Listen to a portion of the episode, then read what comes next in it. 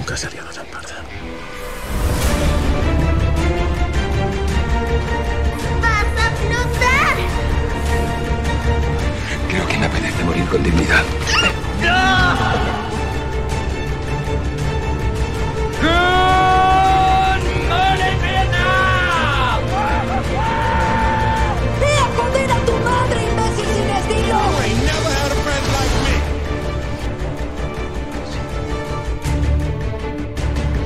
¿Vuestra madre sabe que usáis sus cortinas? ¡Bien, hijo de perra! Porque Mickey te ama. Eres un buen hombre. Nuestros cuerpos y corazones solo se nos dan una vez. Aquel que salva una vida salva al mundo entero.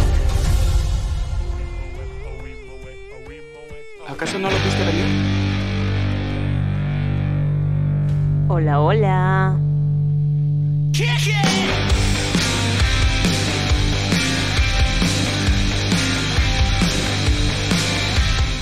Muy bienvenido seas a esta nueva edición de este espacio en el que vemos las cosas desde el plano soundtrack.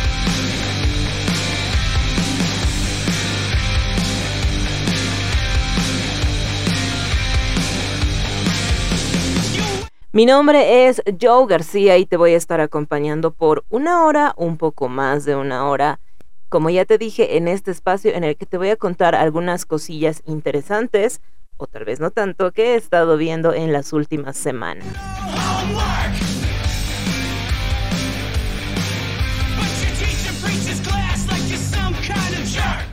Ahora sí, vamos a arrancar con todo con esta nueva edición de Plano Soundtrack. ¿Y qué es lo que ha sucedido durante las últimas semanas? No tanto durante las últimas semanas.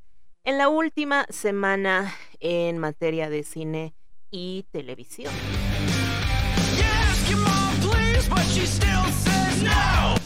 Utama, se estrenó Utama, estamos en Bolivia, estamos emitiendo en Bolivia, así que te voy a recomendar muchísimo que puedas ir a ver esta película mientras está en la primera semana de, de emisión, digamos, en, en los cines bolivianos, ya que es muy importante que las películas durante la primera semana tengan muy buena acogida dentro del público, dentro de la gente, no dentro, de la gente, para que los cines consideren mantenerlas un poco más de tiempo y así, por supuesto, se pueda apreciar mejor el trabajo. Entiendo perfectamente que de repente eh, algunos cines no son muy colaboradores con este tema, ¿no? Y te ponen las películas así a las dos y media de la tarde, a las 10 de la mañana, cuando obviamente la mayoría de la gente, espero, está trabajando, entonces difícilmente te vas a poder ir a un cine a las 2 de la tarde o a las 10 de la mañana, ¿no?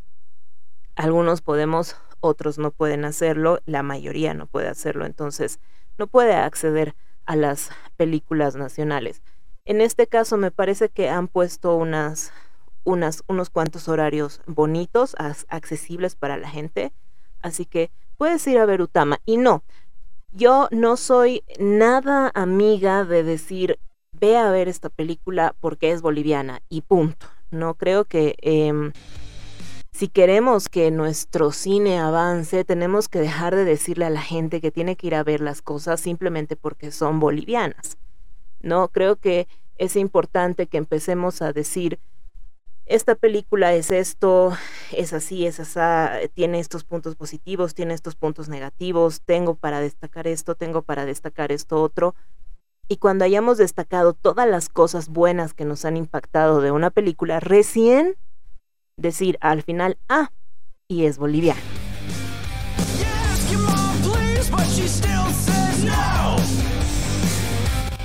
Está, perdón, está en absolutamente todos los cines de, de lo, los cines y lo, los complejos cinematográficos del país, así que puedes ir a verla. El film está dirigido por el joven cineasta Alejandro Loaiza Grisi, hijo de nuestro querido Marcos Loaiza, así que hay que ir a verla. Y también eh, entre los protagonistas podemos contar con Luisa Quispe, José Calcina y Santos Choque, quienes por cierto estuvieron presentes en las distintas premiers que hubieron de esta película y fueron momentos bastante bonitos. Pero bueno, tú decides si la vas a ver y si la vas a ver, por favor, haz reviews.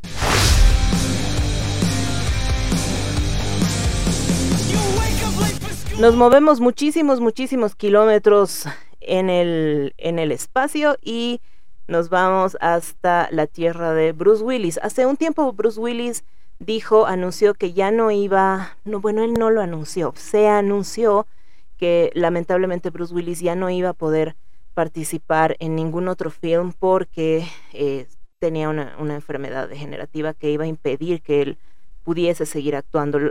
Noticia que por supuesto todos recibimos con muchísima pena. Sin embargo, parece ser que vamos a poder tener a Bruce Willis de alguna otra manera.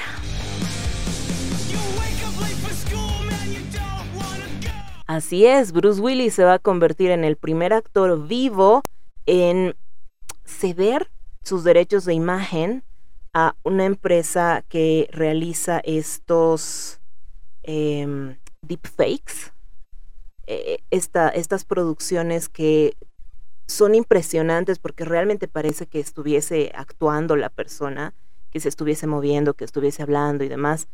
Y el único problema que se encuentra con esto, porque esto es eh, eh, mediante CGI, recrean a la persona mediante CGI y realmente hacen muy buen trabajo.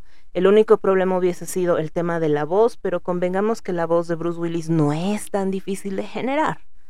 Y con un poco de inteligencia artificial, creo que lo, lo van a lograr bastante. Así que probablemente vamos a tener mucho de Bruce Willis, o por lo menos algo por ahí. Vamos a ver, supongo que en la primera o segunda producción van a ver si esto está funcionando y eh, de ahí ya dependerá si más adelante tenemos algo más de Bruce Willis mediante esta especie de inteligencia artificial.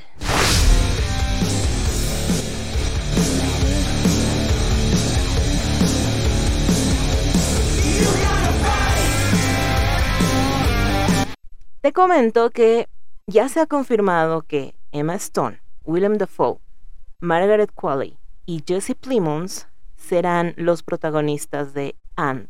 ¿Qué es And o I? La nueva película del director Yorgos Lanthimos que me parece, si no me equivoco, lo último que nos trajo fue La Favorita con Emma Stone. Por supuesto es un director amado por muchísimas personas.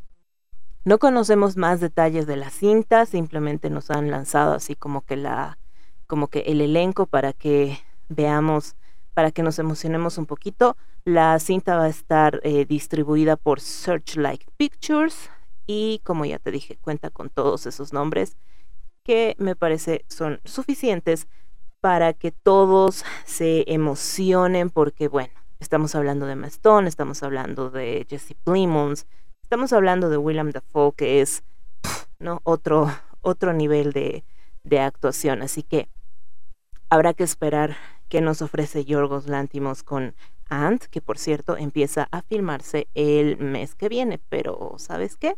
De todo esto no vamos a hablar hoy. Hoy en Soundtrack. Así es, hoy vamos a estar hablando, vamos a tener un programa relativamente corto en cuanto a contenido, porque son tres cositas nada más las que vamos a hacer el día de hoy pero te aseguro que va a ser largo. ¿Qué tenemos hoy en Soundtrack? Vamos a estar hablando acerca del tráiler de The Last of Us. El último recuerdo que tenemos, la última memoria que tenemos acerca de un videojuego adaptado a una, a una serie no es muy agradable que digamos. Te hablo de Resident Evil, por supuesto, y lo que hizo Netflix con esa producción. Sin embargo, aparentemente este no va a ser el caso ya que tenemos una buena una buena productora detrás, así que más adelante te voy a estar contando qué nos puede ofrecer The Last of Us.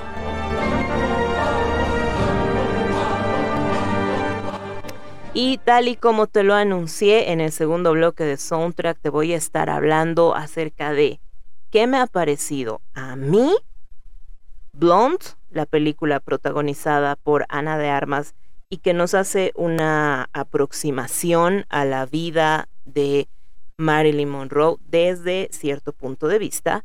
Y también te voy a estar hablando del fenómeno de Netflix desde hace una semana y media más o menos. Por supuesto te hablo de Dahmer, de esta historia protagonizada por Evan Peters, de la cual te voy a estar hablando más adelante.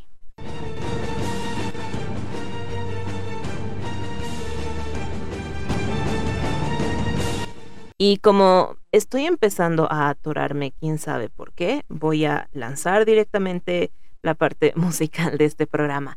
Bienvenido seas a este nuevo episodio de Plano Soundtrack. Espero que te quedes conmigo hasta el final. Y si no, vuelve. Y la próxima vez que estés de mejor humor, te vuelves a quedar conmigo hasta el final. Vamos a abrir esta edición eh, recordando eh, con esta canción que es emblemática de, de este cantante a quien lamentablemente perdimos durante la semana. Pueden haber muchas otras canciones, pueden haber muchas otras producciones.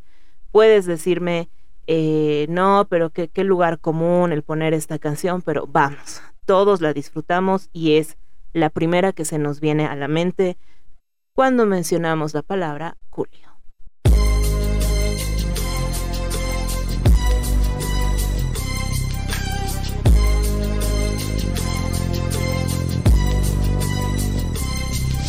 As I walk through the valley of the shadow of death, I take a look at my life and realize there's nothing left. Cause I've been blasting and laughing so long that even my mama thinks that my mind is gone. But I ain't never crossed a man that didn't deserve it.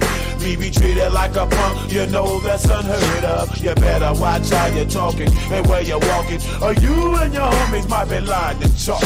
I really hate the trip, but I gotta low. As they croak, I see myself in the pistol smoke. Fool, I'm the kind of G the little homies wanna be like on my knees in the night, saying prayers in the street light. Been spending most of the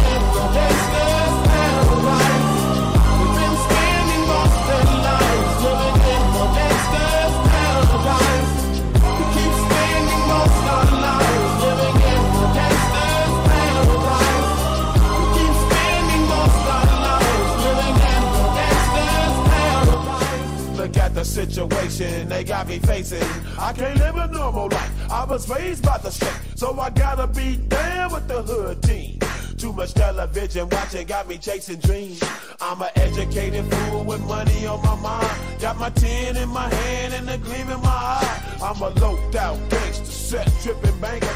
And my homies is down, so don't arouse my anger. Fool, death ain't nothing but a heartbeat away. I'm living life, do or die. What can I say? I'm 23 now, but will I live to see 24? The way things is going, I don't know.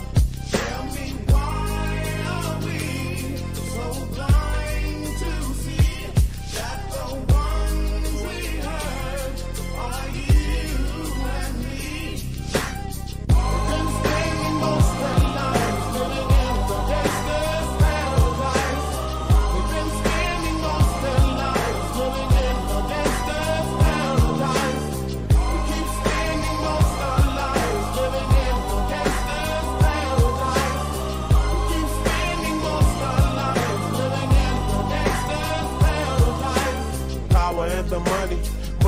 the power.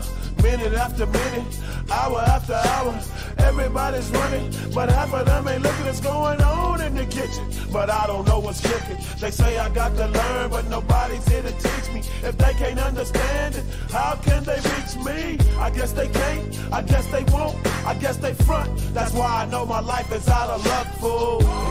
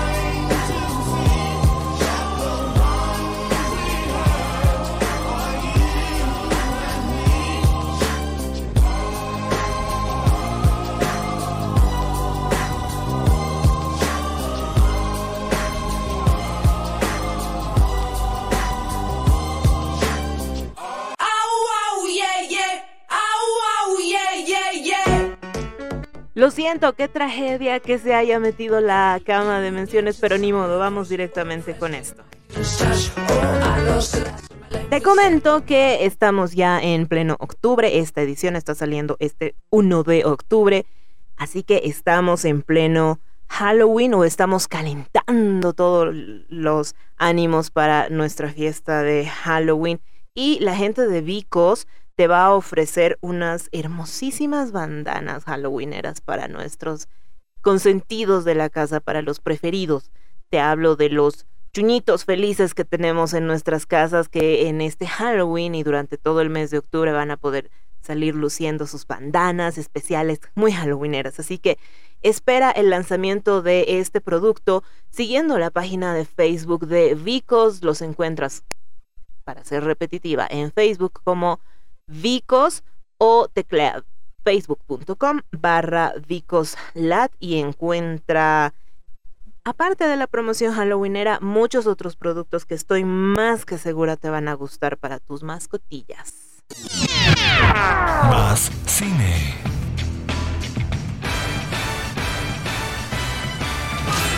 Más soundtrack.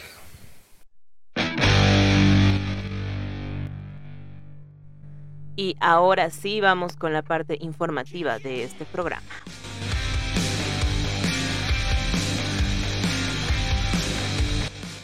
Bueno, como te comentaba al iniciar el programa, la última, eh, eh, el último, la última memoria que tenemos acerca de eh, películas, series que adaptan las, los distintos videojuegos es, es realmente mala la, la última memoria con lo que hizo Resident Evil con, eh, no, más bien lo que hizo Netflix con Resident Evil.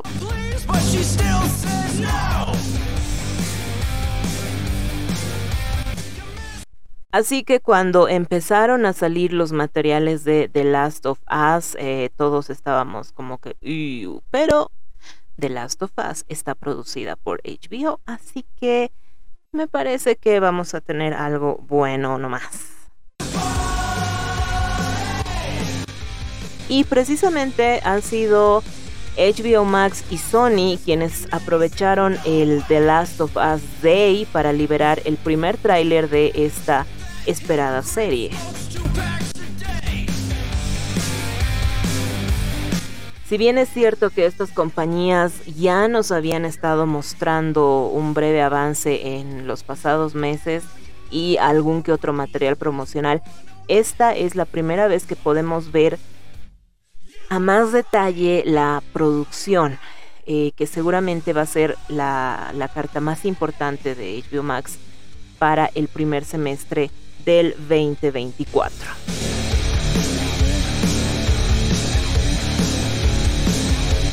Y la verdad es que ha gustado mucho, pues fiel a lo que vimos en el videojuego de PlayStation, que empezó a, producirse o empezó a salir el, el, año 2013, la serie de The Last of Us intenta retratar un mundo completamente colapsado y sumergido en el desastre. La pandemia originada por la cepa del hongo Cordyceps provocó que gran parte de los humanos se convirtieran en temibles criaturas caníbales. Los supervivientes, por su parte, intentan salir adelante en los refugios, lugares donde se protegen de los infectados y también de otros humanos que pretenden aprovechar el caos para obtener una posición de poder.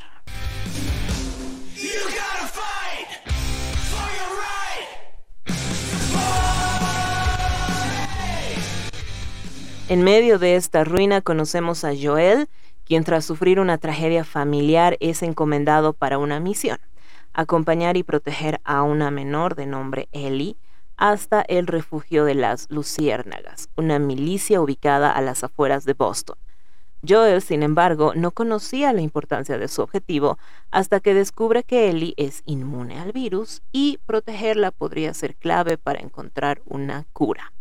Evidentemente, la travesía que les espera está llena de obstáculos y en este momento te voy a poner el audio del tráiler eh, está en inglés, no, no, lo han, no nos han presentado el tráiler doblado en latino y tampoco tiene mucho sentido pues la mayor parte de este tráiler es pura música, así que si quieres verlo, más que escucharlo, em, te invito a que nos sigas en nuestra página de Facebook como Plano Soundtrack y ahí vas a poder encontrar el tráiler de The Last of Us.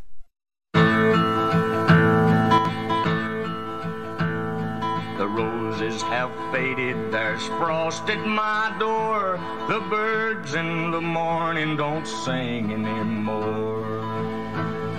The grass in the valley is starting to die, and out in the darkness the whippoorwills cry. The darkness is falling, the sky has turned gray. A hound in the distance is starting to bay.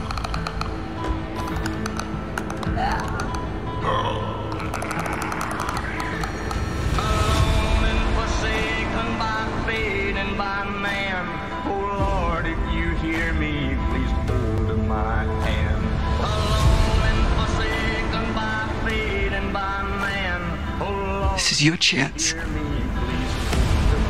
Our best shot. You keep her alive. And you set everything right.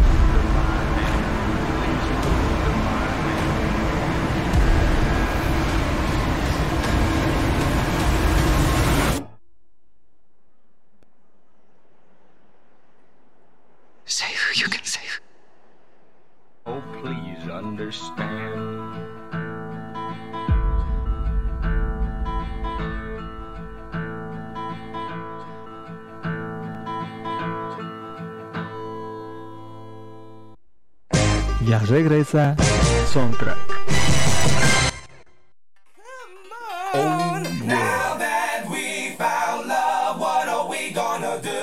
Continuamos con Soundtrack.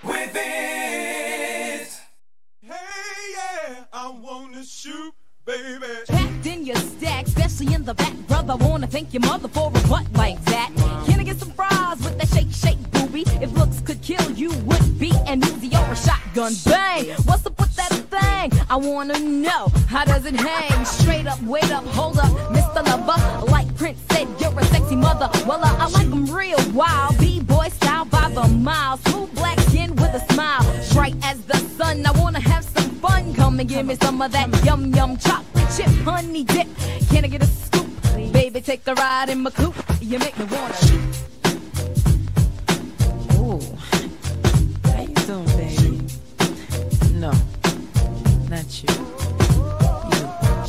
The bow-legged one. yeah. What's your name? Damn, baby. That sounds sexy. Uh, here I go, here I go, here I go again, girls. What's my weakness? Okay, then chillin', chillin', minding my business. You saw I looked around and I couldn't believe this. I swear, I stand, my niece, my witness. The brother had it going on with something kinda, uh, wicked, wicked. Had to kick it. I'm not shy, so I asked for the digits. I hope no, don't make me see what I want. Slip, slide to it swiftly. Felt it in my hips, so I dip back to my bag of tricks. Then I flip for a tip, made me wanna do tricks on them, lick them like a lollipop should be lit. Came to my senses and I chill for a bit. Don't know how you do the voodoo that you do so well. It's a spell, hell makes me wanna shoot, shoot, shoot.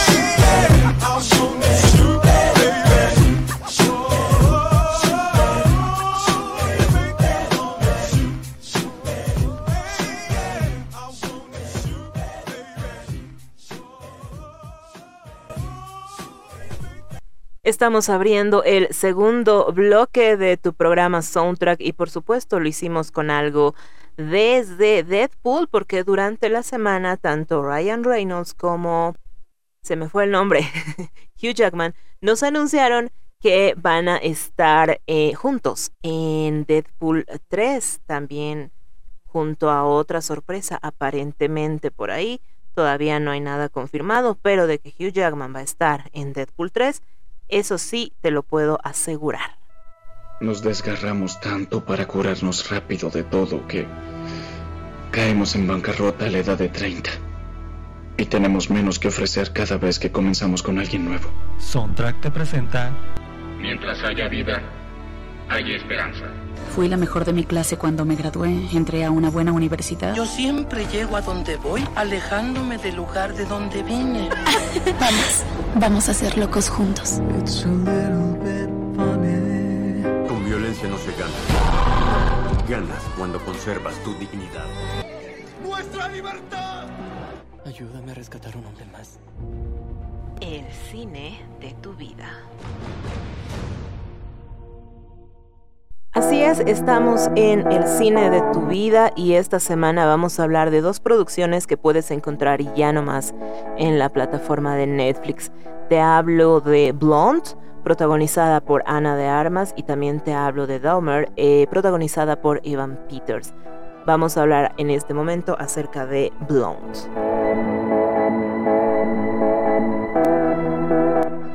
Ficha técnica, como siempre. Blonde eh, es una película dirigida por Andrew Dominic. Está protagonizada por Ana de Armas, Adrian Brody, Sarah Paxton y Bobby Cannavale, entre muchos otros. Tiene, un reparto realmente amplio. Y básicamente nos cuenta la historia de Marilyn, una mirada a la historia de, de Marilyn Monroe. Dura, desde que ella era eh, pequeña, desde que era niña, los primeros problemas que tuvo con su, con su madre hasta eh, su muerte. Hay que aclarar, porque he visto que hay demasiada controversia al respecto, en que esta no es una biopic, no es, eh, no es la historia oficial, no es la, la historia aprobada por quienes la conocieron o los o bueno, no es una historia oficial. Se trata de la adaptación de la novela de Joyce Carol Oates, quien eh, hace una versión ficcionada de, la vida de Marilyn. Por supuesto, tratando de eh, armar, como en un rompecabezas, esta historia sobre este personaje basándose en toda la información pública que se tiene de ella. Así que no, la, historia no se tiene que ver desde el punto de vista de así era ella, esta es ella, esta es la, la historia verdadera y así fue como sucedieron las cosas. Es muy probable que muchas de las cosas que vemos en esta película sí hayan sucedido, pero también es probable que no. Así que voy a dividir mis opiniones a partir de ahora en dos aspectos. Los primeros serán eh, los aspectos que hacen al film o a la producción en sí. Me refiero a aspectos técnicos, aspectos de actuación, bla, bla, bla. Todo lo que se supone tiene que hacer una crítica. Y la segunda parte, porque es a mí lo que más me interesa, va a ir relacionado a la producción en relación a mí. La producción respecto a mí, a cómo le he recibido yo, qué es lo que me ha gustado, qué es lo que no me ha gustado. Y en este punto, por supuesto, se van a mezclar emociones con historia y demás. Así que digamos que la primera parte va a ser un poco objetiva, medianamente objetiva. Y la segunda parte sí ya va a ser totalmente eh, lo, lo, que al final nos queda de, de una producción, ¿no? Porque cuando cuando terminamos de ver una película o una serie, creo yo, no vamos donde nuestros amigos o donde nuestros familiares a decirles si no sabes la fotografía, está eh, el, el Chivolueski es el fotógrafo y no sabes cómo eh, se nota que, que ha puesto los parámetros de las cámaras. No vamos a decirle eso a las personas, ¿no? Vamos y les decimos, ah, había pasado esto, o, la película es bonita por esto, me ha gustado porque en este momento me he puesto a llorar, o me ha parecido terrible porque bien aburrida, me he dormido, qué sé yo. Aspectos que nos relacionan más con la producción que, que todo esto técnico, que al final se tiene que hacer si se quiere hacer una, una crítica, digamos, una revisión seria. Así que vamos a empezar. Hablemos The Blonde. Bueno, como te dije, está protagonizada por Ana de Armas. Es una producción que está bellamente filmada. Tienes escenas que la cinematografía te dejan eh, el ojo muy bien alimentadito. Tienes escenas que recrean las fotografías y los videos que hemos visto de, de Marilyn que están muy bien logradas. Desde ese aspecto es, eh, es casi como si lo hubieran hecho como documental, como si hubieran hecho la, la, la película como un documental. De hecho, vas a notar durante toda la, toda la película que hay cambios de formato de imagen. Primero están e, en un formato clásico, luego tenemos los formatos actuales, están en blanco y negro, luego están a color, luego está, eh, están los colores muy saturados, de repente están desaturados y por supuesto cuando uno se da cuenta de esto trata de, el, cerebro trata de, encontrarle una lógica a, estos cambios que generalmente responden a una intencionalidad narrativa del autor. Hay algunas películas y hay algunas series, de hecho me parece que 13 uh, Reasons Why es la última que vi, creo, con este, con este tipo de cambios en, en, los formatos y en ella, en esta serie, respondía a distintas épocas de, en las que se desarrollaba la trama, ¿no? En este caso, lo que ha dicho el director es que eh, no, básicamente no, no responde Andrew Dominic dijo que no responde a ningún tipo de lógica narrativa realmente.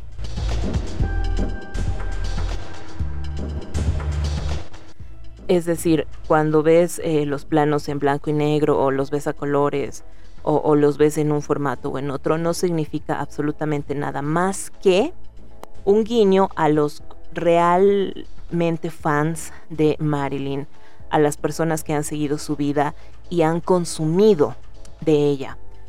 ¿A qué me refiero? A que ha tratado de recrear, por ejemplo, si teníamos una foto que nosotros la hemos visto y la tenemos grabada, digamos, en la mente, en blanco y negro, porque no se ha colorizado esa foto y es la original que se ha visto, entonces él ha grabado y ha recreado esa escena en blanco y negro. No responde a absolutamente nada más, así que me parece que todo es, todo es, todos estos cambios de formato lo van a disfrutar muchísimo más aquellas personas que sí son fans de Marilyn y si han consumido su, su trabajo o si han consumido de, de esta actriz, eh, lo que sea que eso signifique, el, el aspecto más destacable creo es el de Ana de Armas que está absolutamente impresionante. Su actuación es muy creíble. Me puse, por supuesto, a ver videos de, Marilyn Monroe y realmente así hablaba. De hecho, yo esperaba tener una cierta, eh, un cierto problema con el acento, porque se había hablado muchísimo del acento y que Ana de Armas no trabajó su acento y era cubana y no sé qué. Yo realmente durante toda la película no, no encontré un acento propiamente.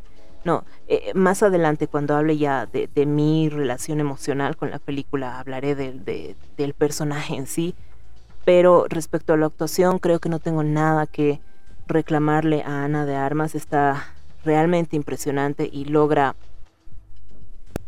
transmitir la que creo yo era, eran las intenciones, las que creo yo eran las intenciones de esta película.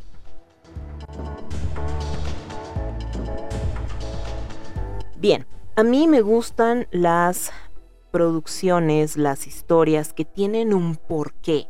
No soy muy fan de las películas contemplativas, no me gusta sentarme a ver fotografía tras fotografía sin un hilo conductor, sin un problema, sin un por qué me estoy sentando aquí, por qué estoy viendo esto, a dónde me quieres llevar, cuál es el problema en este en esta historia que me estás haciendo ver. Sí, soy muy tradicionalista en ese sentido. Sin embargo, hay quienes lo logran mejor, eh, este tema de, no contar una historia propiamente dicha, y hay, y hay otros que realmente no, no lo consiguen. esta película, Blonde, no tiene un problema. Es, tal cual el, ah, el director nos dice, una colección de fotografías que han sido ordenadas y recreadas. Y lo único que ves de principio a fin es la vida de una persona. Una persona fascinante, todo lo que quieras. Pero en manos de un mal director, incluso la vida de Marilyn Monroe podría haber sido muy aburrida. Aún así, a mí no me aburrió la película. Si bien no cuenta nada en específico, no tenemos un problema específico, nada que resolver, a mí no me ha aburrido, me, ha resultado eh, no entretenida, porque no, la, la, palabra no cabe, pero sí ha sido fácil de ver, sí ha sido fácil de seguir. Y la verdad es que todas las horas que dura, porque dura casi tres horas, innecesarias desde mi punto de vista, pero tampoco es que son aburridas y, tampoco es que cuesta verlas.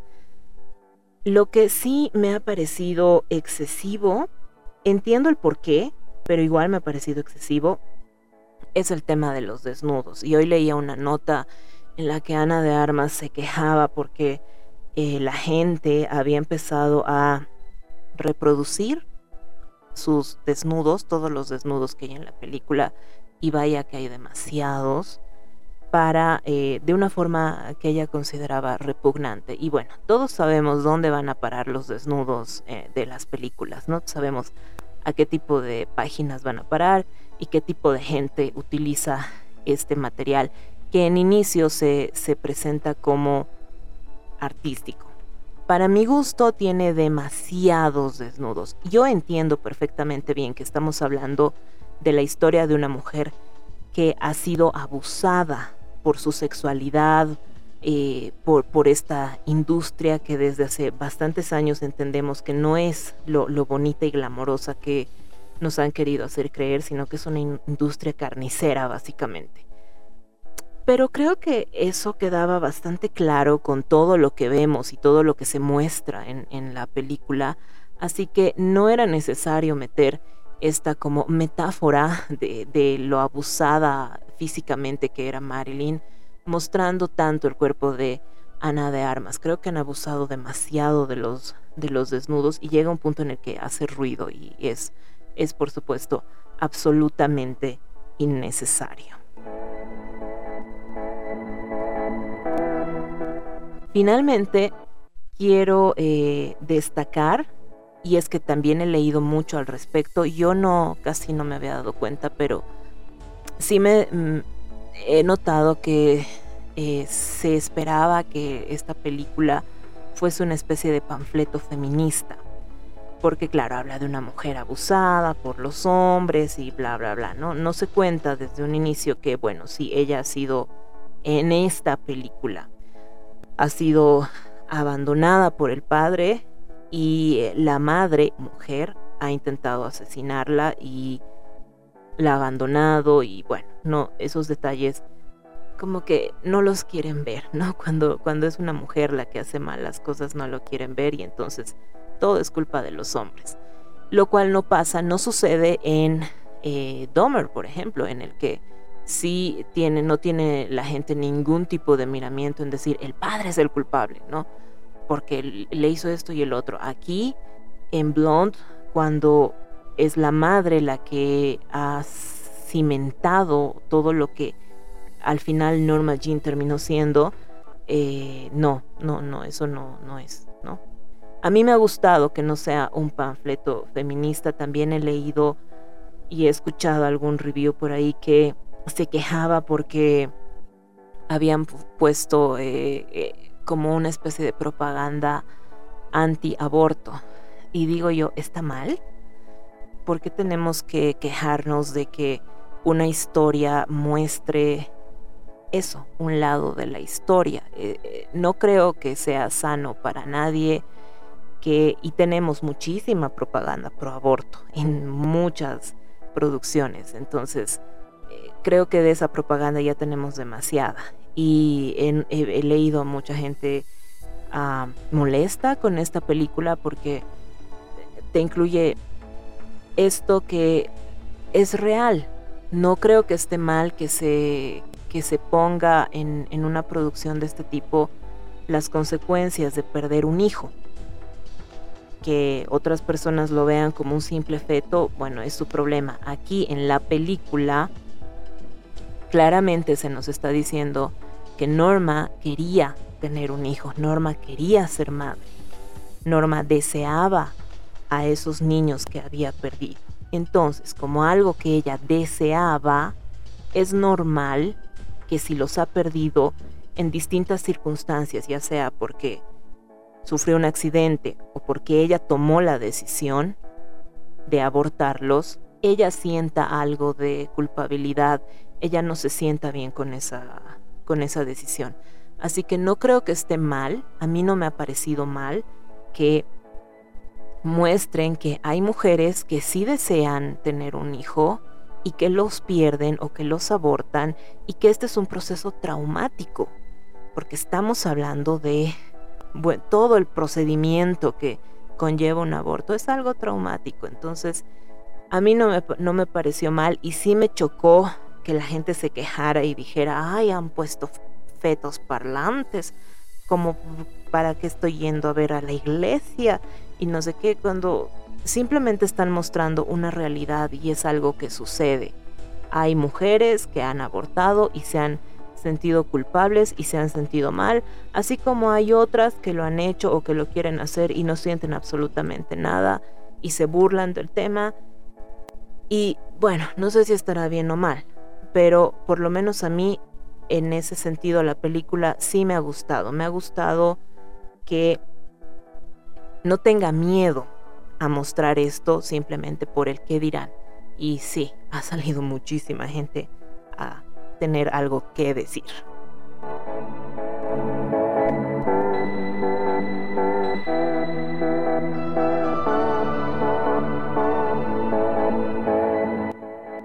Y bueno, hasta ahí los aspectos técnicos y, y de la historia más o menos. Aunque hace un momento he metido un poco de mi cuchara, creo. Ahora sí, vamos con la historia en relación a mí y cómo me ha llegado a mis emociones.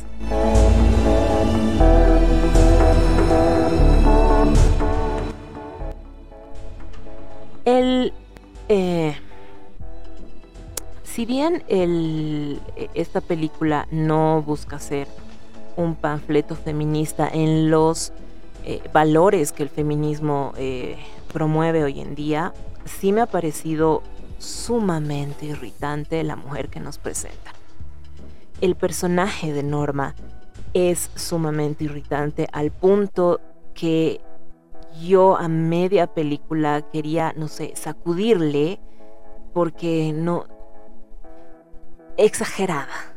Y no no estoy hablando de la actuación de Ana de Armas porque no tiene nada que ver con Ana de Armas, sino que la historia es exagerada. Yo no soy precisamente fan de Marilyn, no no he leído nada de ella. Alguna vez habré visto un documental muy por acá pasó. Por supuesto, unas cuantas películas y nada más. Así que no puedo hablar de, de si realmente así sucedieron las cosas y si así era ella y, demás. Eh, tengo entendido que sí. Pero em, en, esta, en esta película en particular, el personaje me ha resultado muy irritante porque parece un trapo.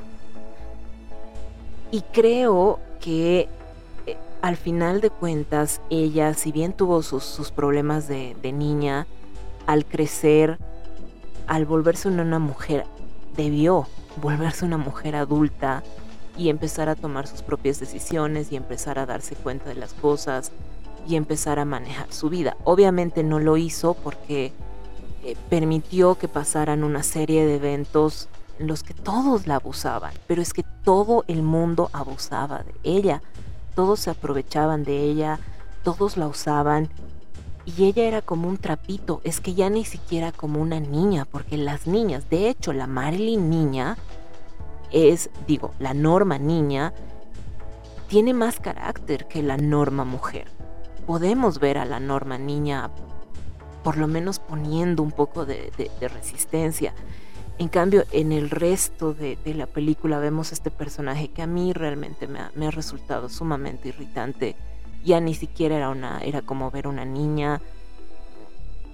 No sé, no me, no, no me gustó para nada como personaje el, el, el de Norma.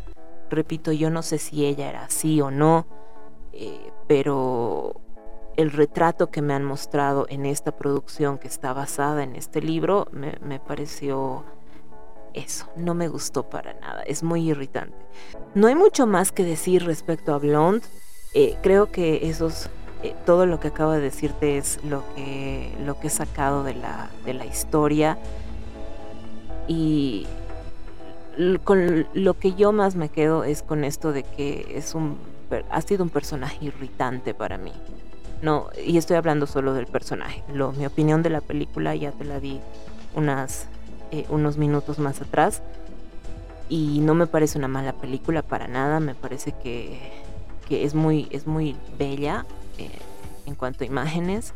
Que está muy bien hecha. Que Ana de Armas está impresionante.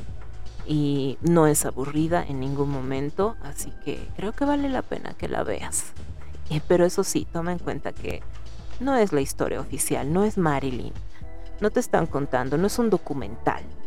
Es la adaptación de un libro, un libro que se tomó sus licencias. Así que tómalo, como dicen, como de quien viene.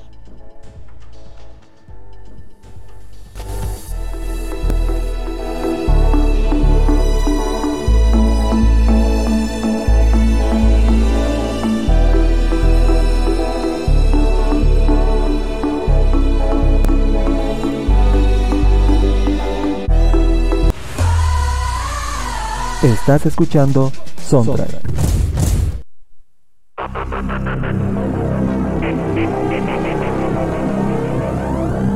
Sí, esta vez no voy a poner em, canción porque, bueno, estoy hablando de dos, de dos producciones y eh, esto se va a hacer demasiado largo si pongo una canción y además tendría que poner alguna de las de, de la película de Blonde y la verdad es que no, si tengo que hablar de la de las canciones, ahí sí podría decir que no, no ofrece nada interesante o nuevo.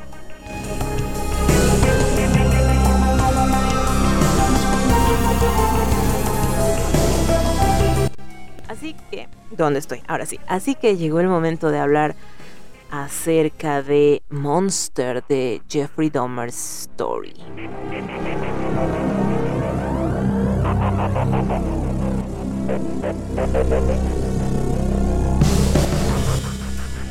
Esta serie fue estrenada hace unas eh, semanas, una semana y media más o menos, el 21 de septiembre, de hecho. Linda fecha para estrenar una serie. Sí, hace una semana y media en la plataforma de Netflix. Eh, Monster, la historia de Jeffrey Dahmer, fue creada, está producida por Ryan Murphy e Ian Brennan y cuenta con la maravillosa actuación de Evan Peters, tenemos también a Nisi Nash, Molly Ringwald y también tenemos a Richard Jenkins participando en esta película haciendo los papeles principales. No quiero mencionar a, al papel de la madre porque la verdad eh, Penelope Miller, me parece, no ha sido muy, eh, a pesar de que la madre es un personaje sumamente importante en la historia, la actuación de, ella no, no ha sido, mm, no sé, no ha sido muy importante para mí. A mí por lo menos no me ha parecido gran cosa como sí lo han sido las otras que ya te he mencionado.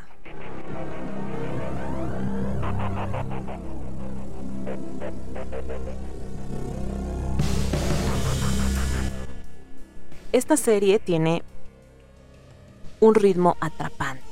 Es increíble cómo le das play al primer episodio y si tienes eh, un estómago fuerte, eh, es muy probable que no termines hasta que, que no la pares, hasta que puedas terminarla de ver. E incluso si no tienes el tiempo, porque yo sí la vi, sí me tomé mi tiempo para verla, no, no es que me la comí. Qué mal qué mal escogí esa palabra. No es que la terminé eh, de un solo tirón. Sí me tomé mi tiempo para verla, veía uno o dos episodios máximo por, por día. fundamentalmente por, por otras actividades que tengo. Entonces, em, aún así, el ritmo que maneja la serie es tan atrapante que no te pierdes detalles, aun si la has dejado a la mitad, vuelves a ponerla y sabes exactamente dónde se quedó y dónde estaba la historia y te vuelves a enganchar casi de, de inmediato. Así que tiene un ritmo muy importante, incluso considerando que los primeros episodios son como de introducción, pero aún así en esos episodios de introducción suceden tantas cosas importantes para la historia que no podríamos calificarlos como un episodio de, relleno, porque de alguna manera eh, los mejores episodios llegan a partir del episodio 5, eh, el 6 es espectacular y ya de ahí nos vamos para arriba, pero los primeros episodios que nos ponen en contexto también son muy interesantes y no son para nada aburridos. Sí hay que aclarar que es una película visualmente fuerte. De repente, si yo quisiera en algún punto decirle a mis familiares, no sé, a mi mamá, a mi hermano, eh, eh, quisiera que se enteraran, aunque no sé por qué lo haría, de la historia de Jeffrey Dahmer, no utilizaría esta serie, porque es fuerte, es visualmente fuerte y realmente tienes que tener un mucho criterio para verla. Y por supuesto tienes que tener un, fuerte estómago para soportar algunas escenas que pasan. E incluso es una serie que se huele. Hay muchas partes en las que describen tan bien todo lo que sucede. A ver, vamos a ser claros. Creo que la mayoría de nosotros nunca hemos olido un cadáver. No sabemos cómo huele una persona muerta que se está pudriendo. Sin embargo, lo hacen tan bien que puedes oler. Por, alguna extraña razón, el cerebro hace esa asociación entre lo que está viendo, lo que están describiendo y la actuación que nos están dando con algo en nuestras cabezas que nos, nos retrotrae al olor de una persona muerta que se está descomponiendo. Entonces, es una serie realmente fuerte, pero también es como una experiencia sensorial espectacular la que tenemos por esto que te cuento, ¿no? Porque entre lo que vemos, lo que escuchamos, lo que nos describen y las actuaciones, eh, se hace un todo que hasta lo hueles. Así que si tienes tus reparos con estas cosas, probablemente no sea la serie para ti.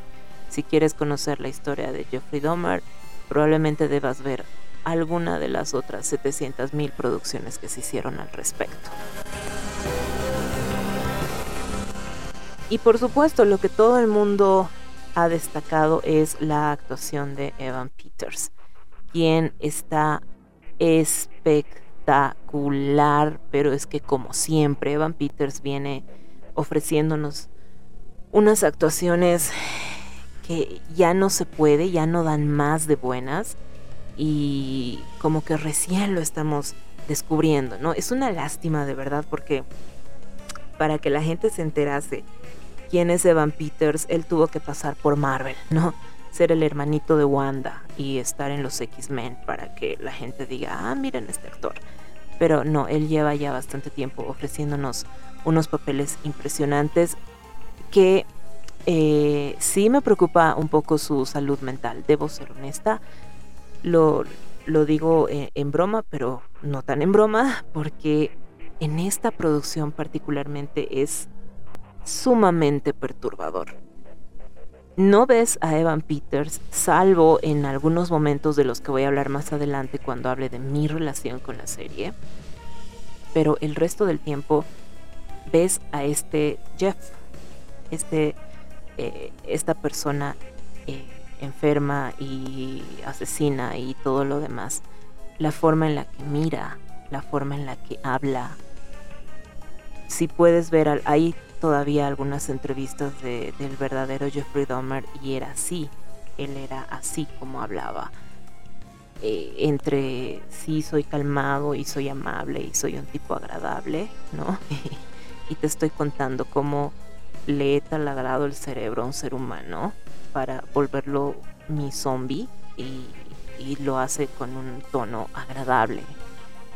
Y Evan Peters en ese sentido lo logra, pero lo logra de una manera en la que, salvo cuando sonríe, yo por lo menos nunca he sentido, eh, nunca me he sentido cómoda con él, excepto cuando sonríe, porque tiene una son, pero eso me parece que es más del actor que del personaje. Cuando sonríe eh, es como, como inocente, entonces eh, como que llegas a sentir algo de empatía por él, te llegas a sentir cómodo. Pero el resto del, de, del tiempo, el resto de la serie es sumamente incómoda su presencia, sumamente incómodo cómo se mueve, cómo gesticula, cómo habla, todo es incómodo en él. Es decir, eh, si el verdadero era como lo interpretó Evan Peters, realmente sorprende que no se hayan dado cuenta de que era, de que este tipo tenía algo raro, ¿no? Pero también cabe aclarar que todos estos asesinos seriales son, lo son porque lograban tener el carisma suficiente como para que, como que tenían un magnetismo, ¿no? Que la gente sabía que algo no andaba bien con el tipo, pero tenía algo y entonces se confiaba en él y demás. Entonces, Evan Peters está, está espectacular en, en, este personaje, en esta interpretación y creo que estamos ante una de las mejores actuaciones de, del año fácil.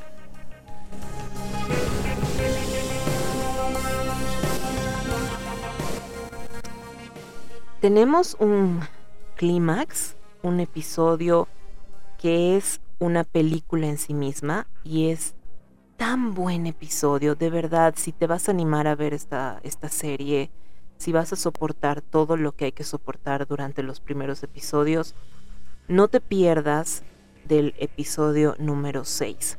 Te voy a poner eh, en contexto y si no la has visto y no, no quieres spoilers, entonces me parece que es momento de dejarme. En este episodio vemos a una de las víctimas de, Jeffrey Dahmer, que es, me parece, el único que logró una conexión con Jeff. Estoy hablando del verdadero. Vemos cómo se desarrolla la historia de la víctima, desde que era niño, desde su nacimiento, de hecho, cómo sus padres, esta, esta persona era sorda, cómo sus padres de, de, muy bebé tuvieron que enterarse de eso y fueron eh, creciendo con él y formándolo en el hombre que terminó siendo. Y eh, para la época y para haber sido un hombre negro homosexual, la familia es realmente muy abierta con, con lo que es su hijo físicamente, emocionalmente y todo lo demás. Y te transmite eh, un ser amoroso, unos seres amorosos todo el tiempo. Y claro, él es, está lleno de carisma, es un personaje agradable que se encuentra con Jeff y parece que todo va a salir bien porque se están conectando y Jeff en algún punto como que baja todas sus, sus defensas y, y se relaja con él y te sientes eh, bien. La maravilla de este episodio es que te sientes bien viéndolos porque parece que simplemente se está desarrollando una historia de amor, se están conociendo estos seres, pero por dentro tienes esta sensación de por favor sáquenlo de ahí, por favor que se vaya, que salga, que logre escapar. Y logra hacerlo, logra salir vivo con sus propios pies del lugar y, y te, y, bueno, te relajas por un momento y luego pasa lo que pasa y te, te llena de desesperación porque dices, sí, o sea, maldita sea, porque se tuvo que olvidar las llaves? Es un sube y baja de emociones que es que a mí como, como espectadora me, me gustó mucho. Me, parece que hicieron el, el, episodio perfecto, el episodio redondísimo. desde cómo te cuenta, desde el problema que te presenta, desde cómo va desarrollando la historia, hasta la conexión emocional que tienes tú con la historia, que es lo más importante al final del día, es un episodio perfecto. A partir del episodio 6, por supuesto, vamos conociendo más historias y te vas conectando muchísimo más con las víctimas. Sin embargo, y aquí voy a entrar al tema de mi relación con la serie o con la, con la historia de la serie, hay un punto en el que no estoy muy de acuerdo con, eh, con esto de eh, que han pedido los mismos productores y Evan Peters también acerca de no romantizar al personaje. Si bien el personaje en todo momento eh, nos lo muestran como un, eh, un asesino, creo que la serie aporta un poco al hecho de que la gente romantice al personaje. A ver, no todos vamos a tener la capacidad de saber disociar y decir, bueno, esta es una película o bueno, esta es una serie y aquí la, la producción ha querido brindarnos el contexto de la historia del personaje para saber por qué era así y por qué hizo lo que al final llegó a hacer. Eso lo, lo podrá disociar una persona que ha estudiado cine o ha estudiado alguna de estas cosas o es un cinéfilo ya eh, graduado y, puede hacerlo, pero el público en general creo que tiende a sentir un grado, cierto grado de empatía por el personaje, porque nos lo muestran como un chiquito eh, que tiene que soportar las peleas de su padre, tiene una madre que es un desastre de madre, pero es que no se puede más de desastrosa con esa madre, es sumamente egocéntrica, sumamente egoísta, una pésima madre de esas personas que dices, realmente eh, no debería esta persona haber tenido ningún hijo, pero menos a Jeffrey. Ninguno debería someterse a semejante madre, pero menos Jeffrey. Y también tienes el hecho de eh, que su padre le enseñaba a disecar animales y siendo un niño le, le enseñaba a descuartizar animales. Claro, nosotros desde el 2022 decimos, ¿qué le pasa? No sé qué clase de padre es ese, pero a ver, yo quisiera eh, irme a mis años de estudiante y yo recuerdo perfectamente que incluso antes de estar en secundaria, mi profesor de ciencias nos pidió que lleváramos conejos. No recuerdo, yo no, yo no lo llevé, no recuerdo si porque no quería o porque fue en grupo y entonces alguien más del grupo lo llevó. No recuerdo realmente cómo terminó eso porque yo no estaba de acuerdo con este asunto pero sí el profesor de ciencias nos obligó a todos, o al menos intentó hacerlo, a llevar conejos para que los, los matemos ahí y los cortajemos y todo lo demás. Y nos enseñó todo, porque está bien, podíamos algunos no haber llevado el conejo como tal, pero teníamos que estar en la clase. Y este profesor de ciencias nos enseñó desde cómo matar al conejo hasta cómo cortarlo. Y en ese momento, por supuesto, eh, se veía como una, un proceso de aprendizaje.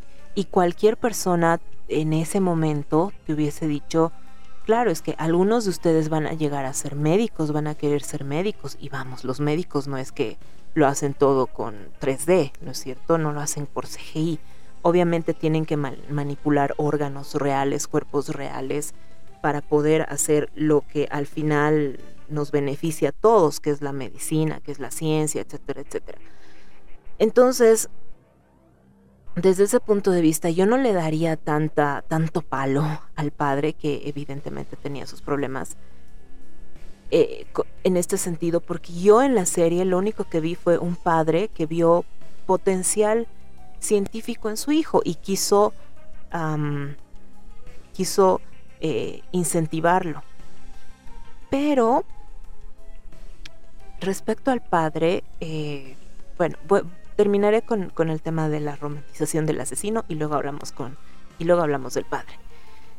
Entonces, tenemos eh, todo, todos estos elementos, ¿no? Que, que, fue un niño que sufrió algún grado de abuso intelectual, emocional, y tuvo unos padres desastrosos y demás.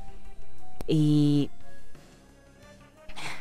la, e, el carácter que, que nos muestran también, que como que era un niño tímido y lo rechazaban y le hacían bullying en algún momento y él trataba de integrarse y no lo lograba. Son em, lugares comunes que algunas personas hemos experimentado y que de repente hace que este personaje tenga cierta empatía de parte del público.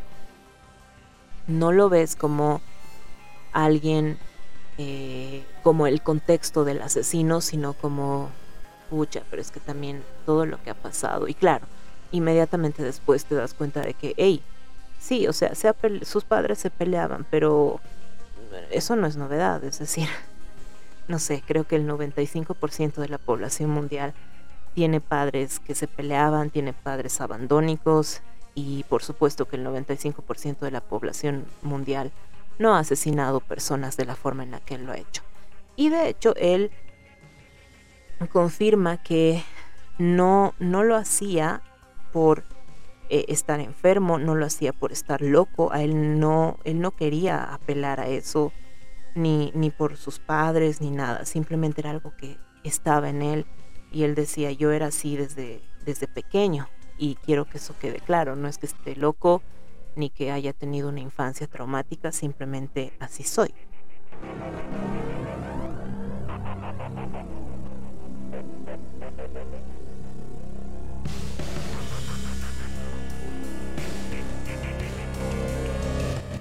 Así que sí, nos están poniendo en, el contexto de lo que es el personaje, pero, y aquí voy con, la actuación de Evan Peters, en algunos momentos él se ve como que demasiado tierno, ¿no? Él sonríe y, te genera más empatía.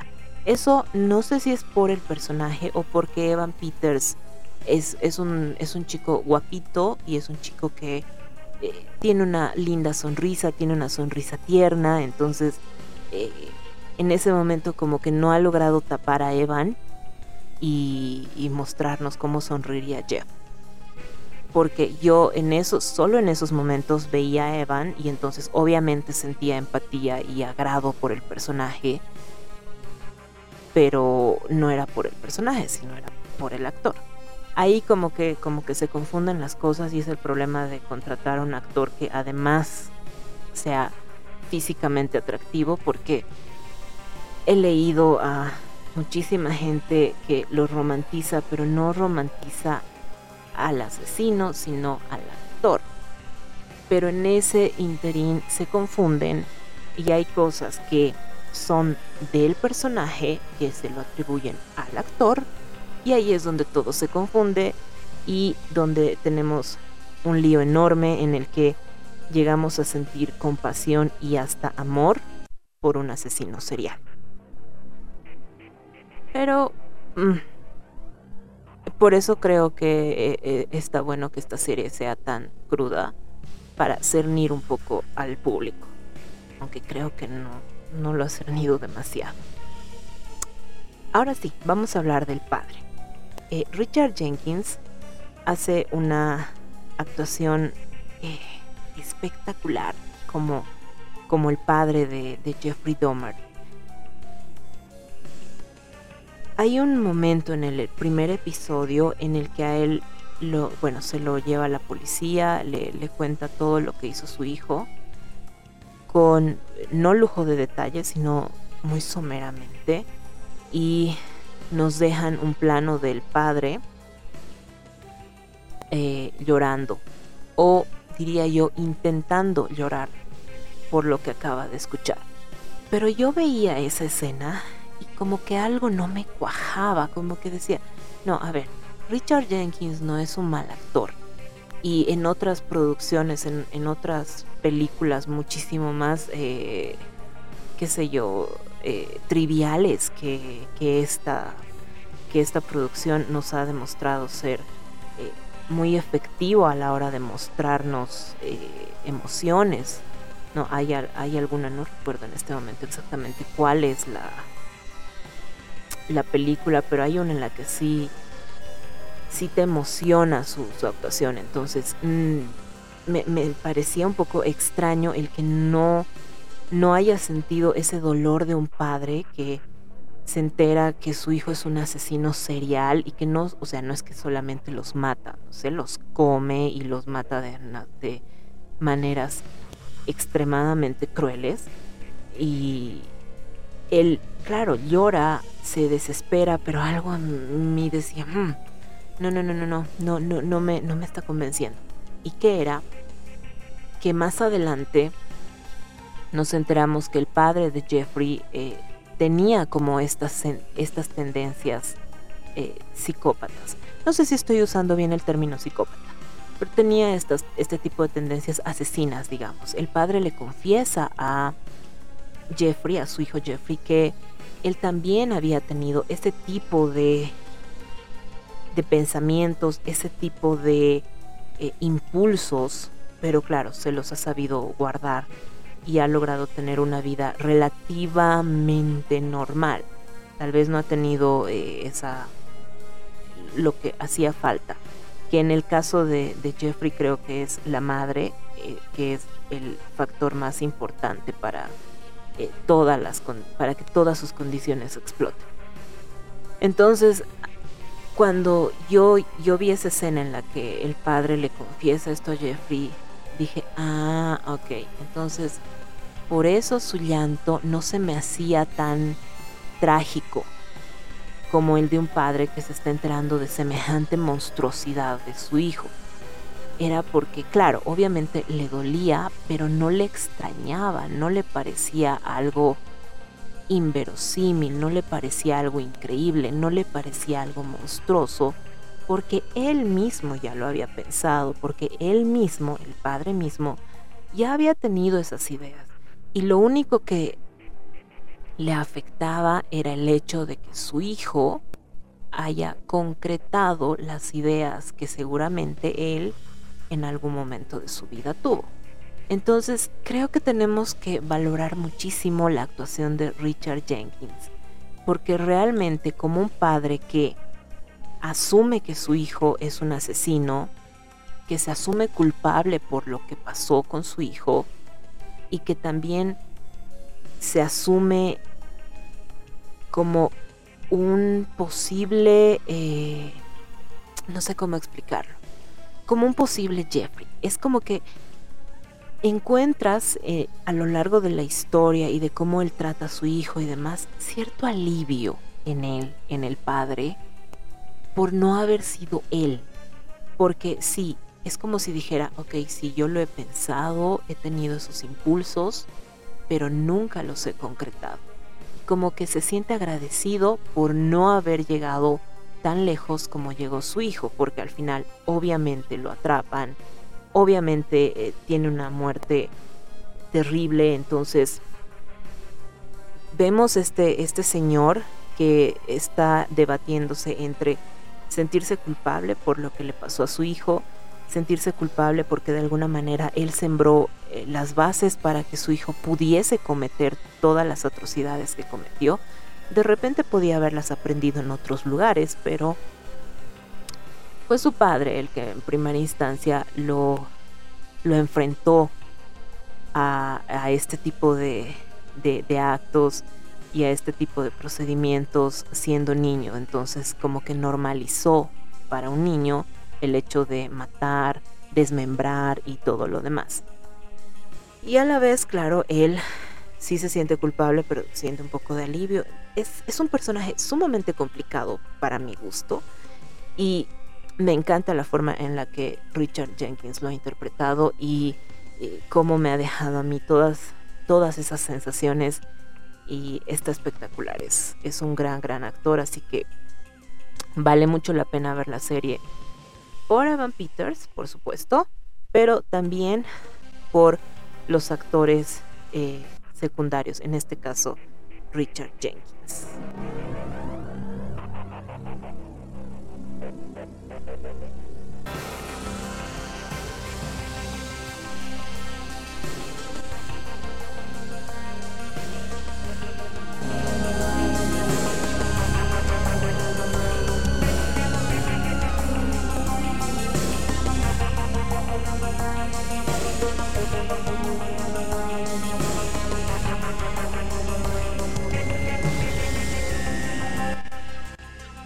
Y bueno, ¿qué más tengo que decir acerca de la serie de Jeffrey Dahmer? Que creo que ya he hablado 40 minutos de ella. Eh, nada más, creo. Ah, hay, una, eh, hay un aspecto que me gusta mucho de la serie y es que ellos dicen, los creadores, que han tratado de mostrar el aspecto desde las víctimas y te das cuenta desde... Yo no creo que sea tan así porque tenemos mucho, mucho background de cómo es Jeffrey Dahmer, entonces no solo nos han mostrado, no solo se han enfocado en las víctimas, ¿no? Nos han mostrado, creo, una pluralidad. Tenemos eh, cómo se sintieron las víctimas, cómo se sintieron los vecinos, que eran víctimas indirectas, y también eh, el punto de vista de él, ¿no? Con, con la actuación y todo lo demás. En la en el primer episodio cuando este esta posible víctima y me parece que es el único sobreviviente eh, logra, logra escapar y se lleva a la policía y por fin lo arrestan él el sobreviviente se, se recarga se desploma básicamente contra la pared y con una señal de alivio y dice por fin te atraparon y creo que, eso nos dejó claro por dónde iba a ir la serie, que nos íbamos a encontrar con estas víctimas y nos permite ver esta, este alivio que siente esta persona al, em, al ver que lo atraparon y que no va a circular más y que no va a estar más en la calle y que él por lo menos no va a tener que volver a encontrarse con este hombre y que no va a matar a nadie más. Es, es, una escena tan bien lograda porque es... Eh, no, sé cómo, no sé cómo explicarla. Eh, sientes el alivio de él al darte cuenta que eh, al darse cuenta que ya han, que ya lo han atrapado. Es, es impresionante cómo, cómo te despierta la serie eh, todas estas todas estas emociones. Eh, también, por supuesto, hay, hay un sentimiento de frustración, ya entrándonos en la historia, con este niño que logra escapar y luego la policía lo escolta de vuelta con su asesino. Eh, te, llena de tanta impotencia porque dices, es que se nota que el tipo está, eh, está, no está en sus cabales, que está drogado y todo, y cómo permites que vuelva, sea su pareja o no sea su pareja, ¿por qué no lo recogen y lo llevan a su casa? Es decir, aún si, si, el, si la pareja hubiese sido un tipo normal, me, pareció tremendo que la policía vea a un niño, ok, no parecía un niño según ellos, pero lo vea en ese estado y no haga nada. Y luego, bueno, tienes, ese, tienes esa, ese aspecto, ¿no? En el que le creen todo a, Jeffrey. Y hacia el final ves cómo se llevan arrestada a la hija de, de la vecina, a la hija de Glenda. Eh, por romper una cámara. Y eh, e, es como que estos desgraciados, o sea, tenían todas las, todos los elementos para llevarse a Jeffrey N veces a la cárcel y nunca lo hicieron. Y esta chica simplemente rompe una cámara, ok, no es simplemente, sé que las cámaras cuestan, bla, bla, bla, bla, bla, pero rompe una cámara le rompe una cámara a unos turistas que se estaban haciendo la burla del momento, que se estaban haciendo la burla de gente muerta, y se la llevan, pero dos, tres presa. Y claro, eso lo hacen, no se puede negar, por puro y neto racismo.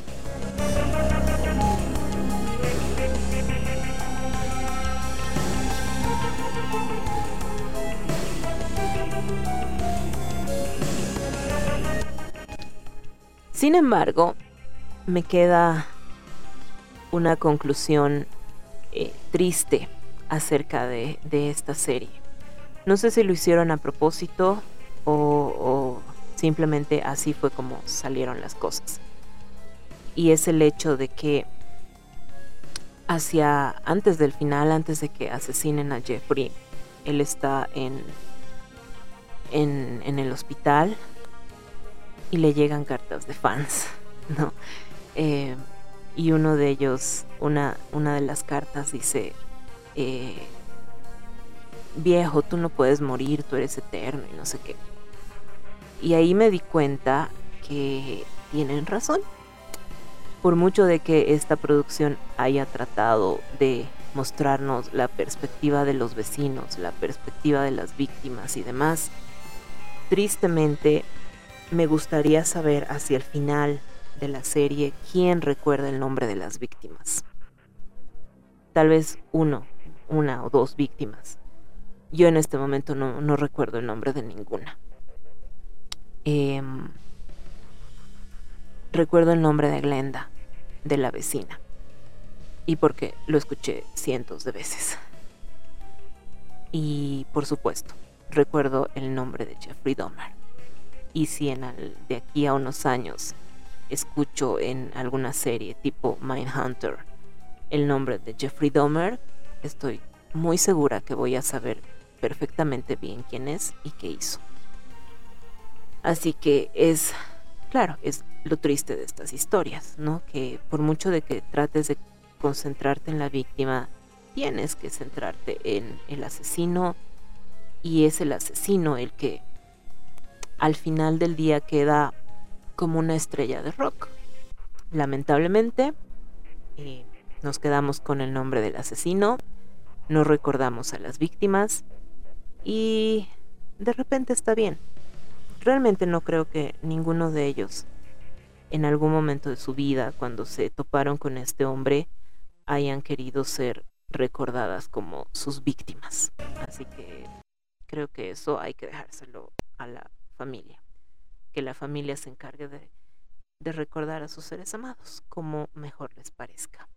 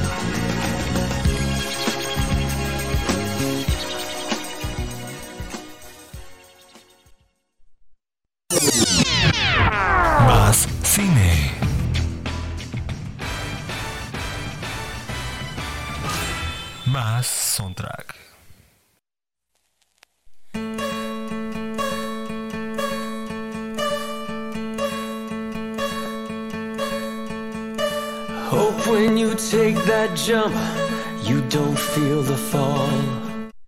Y bueno, así es como llegamos al final de este episodio de Plano Soundtrack. Bueno, así que no voy a alargar más esto, no quiero llegar a las dos horas de transmisión. Simplemente agradecerte muchísimo por haberte quedado conmigo. Si es que te has quedado estas dos horas, de verdad, mil millones de gracias. Ha estado muy bueno el chisme. Espero que hayas tenido, gracias a mis apreciaciones, un poco más de incentivo para ver o no animarte a ver, ya sea Blonde o eh, la serie acerca de Jeffrey Dahmer.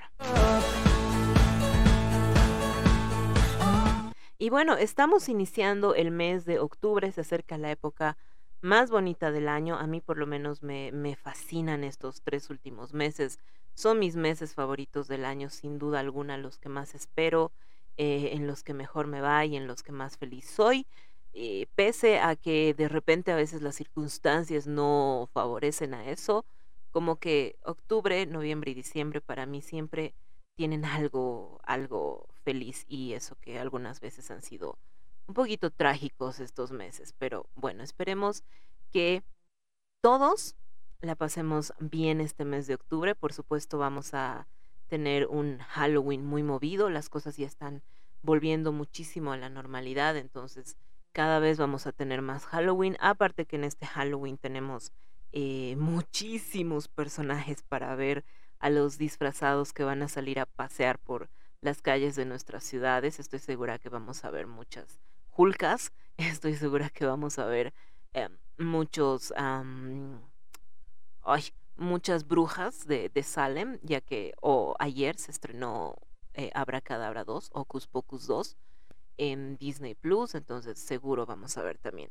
alguna que otra brujita por ahí. Espero no ver ningún Jeffrey Dahmer en la calle este Halloween, pero para eso todavía faltan alrededor de 30 días.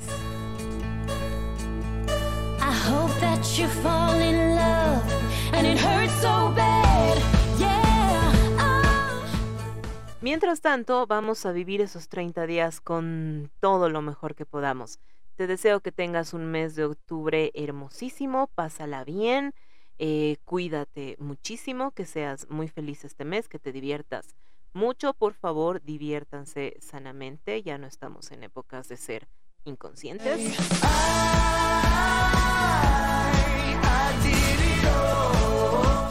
Y nuevamente te digo, muchísimas gracias por escucharme. Realmente no sé, porque no lo sé, cuándo eh, vamos a tener una nueva edición de Soundtrack.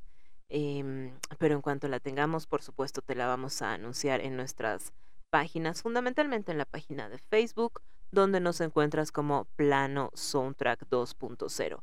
Y también esta semana vamos a tener la tercera edición de Score 5 con las canciones que tú has elegido para nuestro ranking. Lamentablemente no se ha movido demasiado, ha estado un poco aburrido en este mes de septiembre, así que esperemos que el mes de octubre cambie eso y tengamos eh, nuevas canciones en nuestro ranking.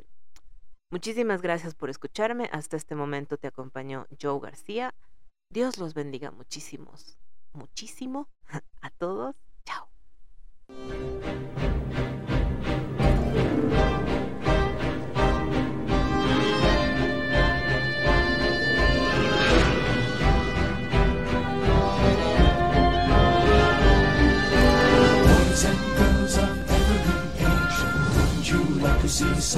Strange.